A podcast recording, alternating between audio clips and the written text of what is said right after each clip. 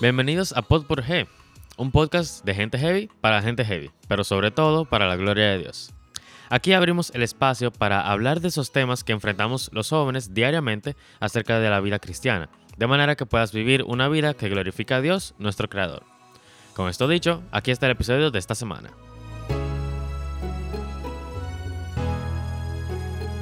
Buenas noches, o buenos días, o buenas tardes. Eh, bienvenidos a un nuevo episodio de Pod por G.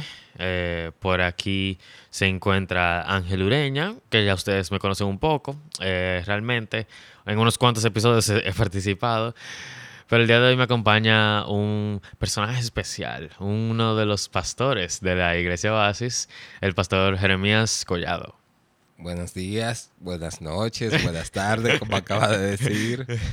Gracias por esta distinguida invitación. Eh, pues sí, el pastor eh, Jeremías eh, nos va a acompañar a tratar el tema de hoy, que tal vez lo podrán ver en el título, acerca de cristianos tibios. Pero antes de entrar en todo eso, quisiéramos saber un poco más de usted, su recorrido en la iglesia. cuéntanos un poco. Bueno, ¿qué puedo decir de mí? Salvo por la gracia de Dios. Amén. Crecí en un hogar cristiano, en una iglesia pentecostal, así que desde chiquito brincando en la iglesia. Eh, Se la ha bajado un poco. sí, increíblemente el que me conoce actualmente dice, de verdad que tú brincabas en la iglesia. Sí, danzaba y todo eso. Eh, pero nada, aquí estoy. Ya en la iglesia Oasis tengo unos ah, 16 años. Llegué a través del colegio eh, como maestro.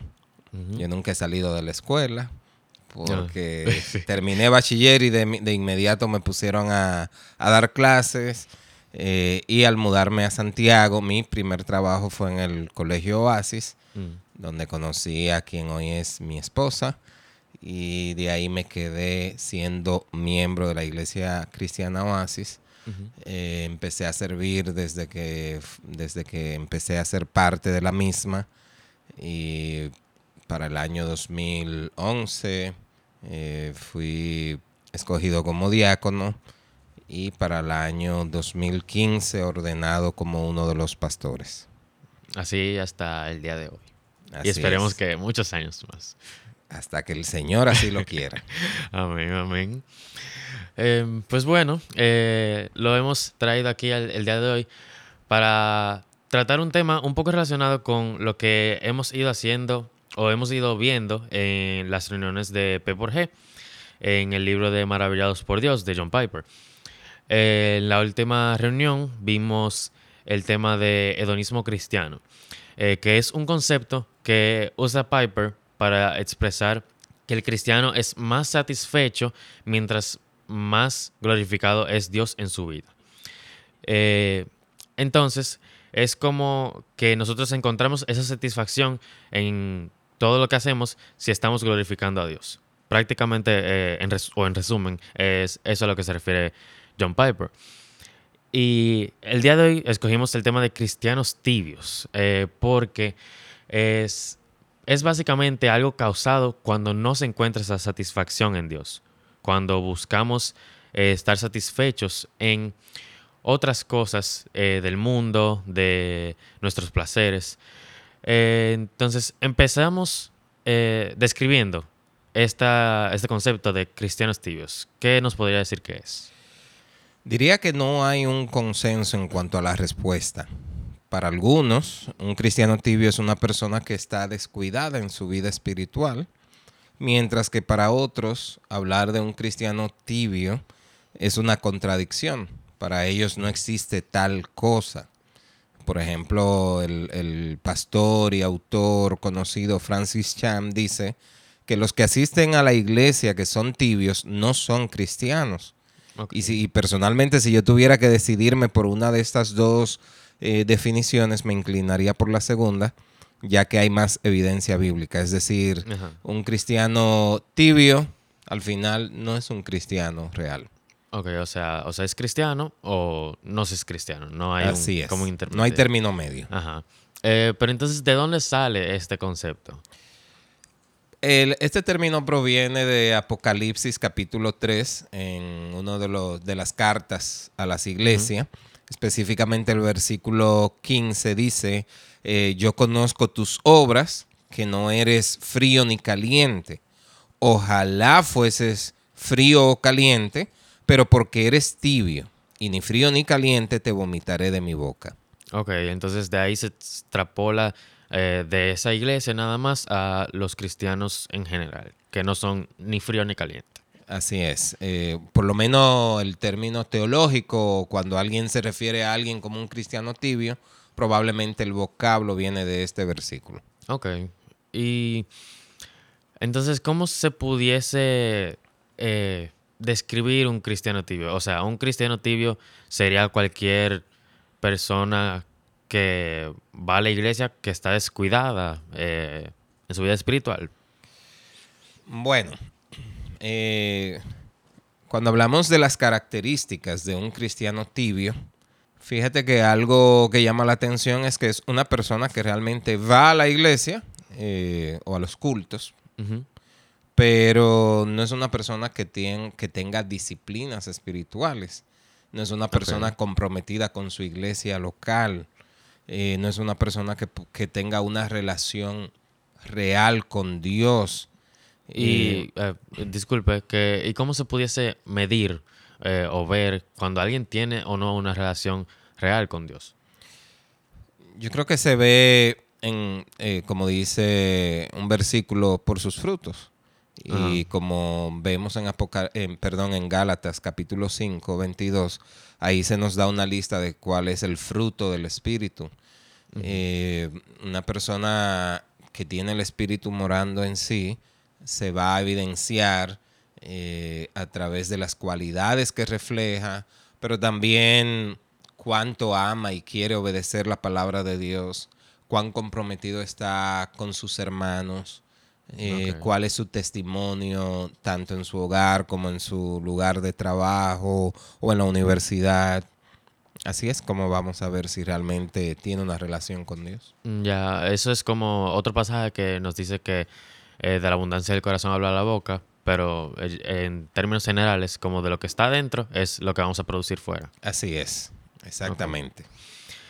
Y estos síntomas o estas características, eh, uno siempre las ve en un cristiano que se considere tibio. Bueno, yo diría que puede que aparezca algún cristiano tibio asintomático, pero en realidad en el fondo los cristianos tibios siempre van a mostrar síntomas, aunque sean difíciles de identificar. Aunque sean leves o que hay que eh, enfocarse en buscar eso. Exactamente. ¿Y cómo se pudiese entonces, eh, si se tiene como una línea un poco borrosa o que no se ve tan claramente, eh, cómo se pudiese diferenciar un cristiano que es tibio, que no es cristiano, de un verdadero cristiano, pero que no está, digamos, eh, al 100%, o que no está del todo bien en su relación espiritual? Sí, eso es una buena pregunta y algo muy interesante porque es necesario hacer la diferencia entre lo que es un cristiano tibio, que al final no es un cristiano real, a un cristiano que está atravesando un mal momento en su vida espiritual. Eh, yo creo que todos en algún momento tenemos alguna crisis, eh, ya sea por una circunstancia que estamos pasando, eh, por el estrés, por alguna situación emocional. Y eso impacta nuestra vida espiritual y uno siente que su relación con Dios como que hasta se, descuida un poco, ¿verdad? Pero eso no quiere decir que ya me volví tibio. Cuando miramos el testimonio de los hombres de Dios en la Biblia, vemos a muchos de ellos que en un momento específico es como que no sentían ni siquiera deseo. Si tú miras el Salmo 42, el salmista pregunta, ¿por qué te abates, oh alma mía, y por qué te turbas dentro de mí? y él sentía como Dios se olvidó de mí. Sin embargo, luego él reflexiona y se dice a sí mismo, eh, espera en Dios, alma mía, espera en Dios. O sea que en medio de esa frustración que él estaba sintiendo, él igual pudo volver a Dios. Claro, otra vez se, se enfoca en quien tiene que estar enfocado. Ahora un cristiano tibio, eh, cuando llegan momentos de aflicción, momentos de prueba, momentos de debilidad, no se va a ir a refugiar en Dios, porque no tiene una relación real. Simplemente va a ir a, buscar cosas que supuestamente le van a, alentar, lo van a satisfacer, pero como bien dice Jeremías, son el profeta Jeremías, son cisternas rotas que no lo van a satisfacer. Y también otro ejemplo de un cristiano, eh, un ejemplo bíblico, eh, de un cristiano que no estaba del todo bien o que estaba pasando por un mal momento, pero que igual volvió al Señor, es el ejemplo de Elías, que él hasta le pidió a Dios que le quitara la vida. Muy buen ejemplo, así es. Llegó un momento en que él se sintió abandonado, frustrado, cansado, amenazado, y eso afectó su vida espiritual. Sí, pero vemos también que el Señor, en vez de simplemente quitarle la vida, eh, eh, y es un poco cómico que le dice como, come, bebe y acuéstate. y, eh, o sea, a través de ese descanso y esa eh, ese confort que le dio el Señor eh, al ir al Señor, eh, él puede como recuperarse. Como dicen los teólogos dominicanos, el mal comido no piensa. Entonces Elías, con hambre, cansado, desesperado, le dijo, Señor, ya no vale la pena. Pero el Señor sabía que lo que él necesitaba era un descansito, una buena comida para continuar más adelante. Sí, sí, sí. Eh, entonces, ya viendo la diferencia que hay entre un cristiano eh, tibio, o sea, que no es un cristiano real, ¿cuáles pueden ser esas consecuencias que traiga su tibieza? Bueno, para mí pensar en eso de verdad que asusta. Mm. Porque si miramos el pasaje de Apocalipsis 3.15, eh, la peor consecuencia que puede tener un cristiano tibio lo dice ahí va a ser vomitado. Eh, es decir, va a ser echado. Dios lo va a, separar por siempre. Entonces, yo creo que no hay cosa peor para un ser humano que tener que vivir eternamente alejado del Señor. Sí, y aunque hay personas que no lo ven así, que piensan como, eh, y que yo me estoy perdiendo si no tengo al Señor. Pero. Así es. No, y eso sin contar las consecuencias en el presente. Porque el tú no estar disfrutando plenamente de quién es Cristo en ti, de lo que tú, de lo que Él ha hecho, de lo que Él hace, de lo que Él significa para ti, es perderte lo más maravilloso que puede tener. Sí, y es eh, así como dice que tiene consecuencias en el presente, eh, como hablábamos en una ocasión, en otro episodio del podcast, eh, sobre nuestra identidad, que cuando buscamos poner nuestra identidad en cosas que no son Dios, eh, siempre vamos a llegar a la conclusión de que no nos va a satisfacer. Así es. Eh, esa satisfacción solo la encontramos en Dios y estar alejados de Dios nos va a llevar a buscar en otros lugares que no nos van a llenar o que como se mencionó eh, va a ser como estar cavando cisternas rotas. Así es. Y eso también podemos agregarle las consecuencias ya un poco más visibles. Por ejemplo, un cristiano tibio le va a costar disfrutar de una buena relación con los hermanos, mm. porque no está comprometido con ellos. Pero también puede que tenga un testimonio malo tanto dentro de la iglesia como fuera. Porque cuando una persona de fuera ve a este cristiano eh, haciendo cosas que realmente no son de cristiano, van a decir realmente qué es. ¿Es cristiano de verdad? O, y así es que son los cristianos. Exacto. Va a dar un mal testimonio de toda la comunidad cristiana. Eh, y al hacer esos, eh, al no hacerle caso a ese conocimiento que ha recibido del cristianismo, de eh, sea cual sea su situación que lo hace considerarse cristiano, eh, se tiene, digamos, una consecuencia aún mayor porque conoce eh, lo que está bien y no lo hace. Así es, como dice Santiago 4:17, Y al que sabe hacer lo bueno y no lo, no lo hace, le es pecado. Y realmente aquí Santiago está hablando de, de, un estilo de vida. Cuando tú sabes lo bueno y tú debes andar en eso bueno, caminar en lo bueno, y tú decides, no, me voy por, otro, por otra ruta. Otra que yo pienso que es mejor. Así es, entonces eso es pecado y, estamos hablando de pecado de omisión. No necesariamente tú estás haciendo algo que es pecado, eh, una acción, pero sino también dejando de hacer lo que Dios te manda, entonces estás desobedeciendo. Estamos pecando igualmente. Entonces pudiésemos decir que los cristianos tibios traen consecuencias para sí mismos eh, en cuanto a su satisfacción o su bienestar, tanto presente como espiritual en un futuro, pero también traen consecuencias eh, para toda la comunidad de creyentes, eh, sea dentro de cómo pueda influenciar a otros o sea fuera de cómo ah, dé una imagen de los creyentes que no es la verdadera. Y yo iría aún más lejos, eh, hasta para su familia. Yo no, yo pensando en un esposo tibio, por ejemplo, eh, no va a ser un líder como Dios manda, no va a ser el padre que Dios manda que sea. Una cristiana tibia le va a costar eh, someterse o respetar la autoridad de su esposo. Un hijo un cristiano tibio eh, no va a obedecer tan fácilmente, ni va a inclinarse a las cosas que Dios le manda. O sea que va a hacer que la situación familiar sea difícil también. O sea que prácticamente afecta en todos los aspectos. Claro que sí, porque es que el cristianismo es un estilo de vida. Y si tú estás pretendiendo tener un estilo de vida, eh, está sostenido sobre algo falso.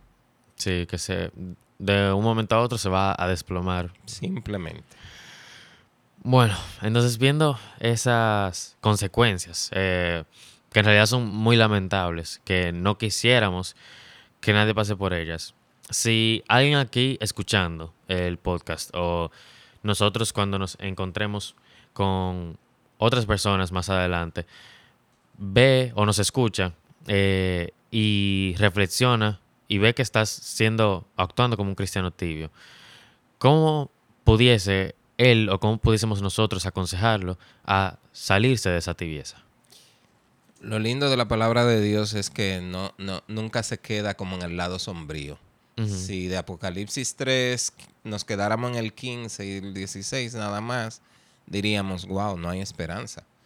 Pero para encontrar la respuesta a lo que tú me acabas de preguntar, hay que volver al pasaje. Y en el versículo 18, mira lo que dice. Te aconsejo que de mí compres oro refinado por fuego para que te hagas rico, y vestiduras blancas para que te vistas y no se manifieste la vergüenza de tu desnudez, y colirio para ungir tus ojos y que puedas ver es decir, el Señor en su gracia nos está dando la respuesta, porque Él lo que está haciendo es advirtiendo a esta iglesia y diciéndole, mira, tú te estás comportando de una manera tibia. Sí. Y los ah, recipientes de esta carta, los que la recibieron, pudieron probablemente hacer un contraste de una vez, porque dicen los historiadores que en esa ciudad el agua era tibia y era un agua que no se usaba eh, para algo bueno. Mm. Si tú tienes agua fría y tú te la bebes, por lo menos te refresca, te quita la sed.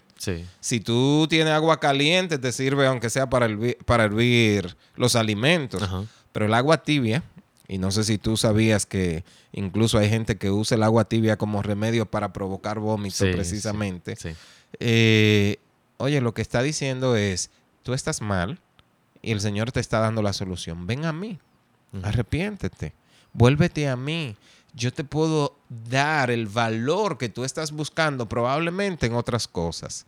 Yo te puedo dar eh, la seguridad que tú estás buscando en el trabajo, en la aprobación de otras personas. O sea, al final, lo que el Señor quiere es que tengamos una relación real, que lo que va a traer a nuestra vida es una satisfacción completa. Sí, y esa, eh, advertencia que se le da a esta iglesia en Apocalipsis, eh, no solo se queda en esa iglesia en Apocalipsis, sino que eh, nos sirve a todos como advertencia. Así es. Como, por ejemplo, a todos los estudiantes que pasan por el colegio Oasis, como yo, el estar expuestos tan constantemente a la palabra, aunque tal vez alguien no se considere cristiano, ya esa exposición a la palabra de Dios nos sirve de advertencia eh, y algo se queda siempre. Eh, por lo que eh, Dios está incluso llamándonos a cada uno de nosotros, sea por su palabra directamente o por medio de otras personas, para volvernos hacia Él y salir de esa tibieza. Sí, y qué bueno que tú haces esa, ese señalamiento, porque si hay grupos, si pudiéramos identificar grupos que fácilmente caen en la tibieza espiritual, y te lo digo por mi propia experiencia, es cuando uno nace en un hogar cristiano, o cuando estudia toda la vida en un colegio cristiano, o tiene toda la vida yendo a la iglesia y tú te crees que eres cristiano. Sí. Porque tus padres son cristianos, porque te sabe las historias bíblicas, porque ha escuchado tantas canciones cristianas que te las sabes todas. Sin embargo, quizás no has experimentado un nuevo nacimiento o no sabes lo que es realmente tener una relación con el Señor. Y yo recuerdo que muchos jóvenes pueden, eh, y te lo digo en el colegio, algunos dicen, realmente yo sé qué decir, pero no lo sienten en su corazón. Sí. Entonces tú puedes estar fingiendo, actuando, eh, pretendiendo ser cristiano cuando no has tenido un encuentro personal con el Señor. Entonces este pasaje llama a esos que están pretendiendo vivir una vida cristiana por miedo quizás a las consecuencias de sus pecados, pero que no tienen una relación real con el Señor. Y Él les dice, hey, ven, arrepiéntete. ¿Tú quieres ser rico de verdad? Encuentra esa riqueza solo en mí. Sí. Tú quieres estar vestido de verdad como debe ser, espiritualmente hablando. Ese vestido solo lo vas a encontrar en mí. Es eh, hacerle un llamado, le está haciendo un llamado de atención para que verdaderamente entreguen su vida a Cristo y no solo lo tengan como un conocimiento más eh, o una etiqueta que mostrar, sino que realmente se arrepientan eh, y que renuncien a eso que los está manteniendo en la tibieza, eh, que renuncien al mundo. Así es, y volviendo al término que tú usaste de, eh, del libro que ustedes están estudiando, para que encuentren la plena satisfacción, el deleite, el gozo en el Señor. Porque me da la sensación de que muchos piensan que ser cristiano es ser aburrido o renunciar a muchas cosas que aman, cuando realmente, si tú miras el pasaje eh, en los evangelios, encontrar el evangelio, encon- encontrar a Cristo es como tú encontrar un tesoro Sí. por el cual vale la pena dejar todo lo demás. Así mismo es. eh, y es que esa satisfacción que nos da eh, Cristo, que nos da el conocer a Dios, no nos, no nos la puede dar nada en esta vida, ni Nada ni nadie. exactamente, ni en esta vida, ni en la siguiente. Eh, solo se puede encontrar en Dios. Así es.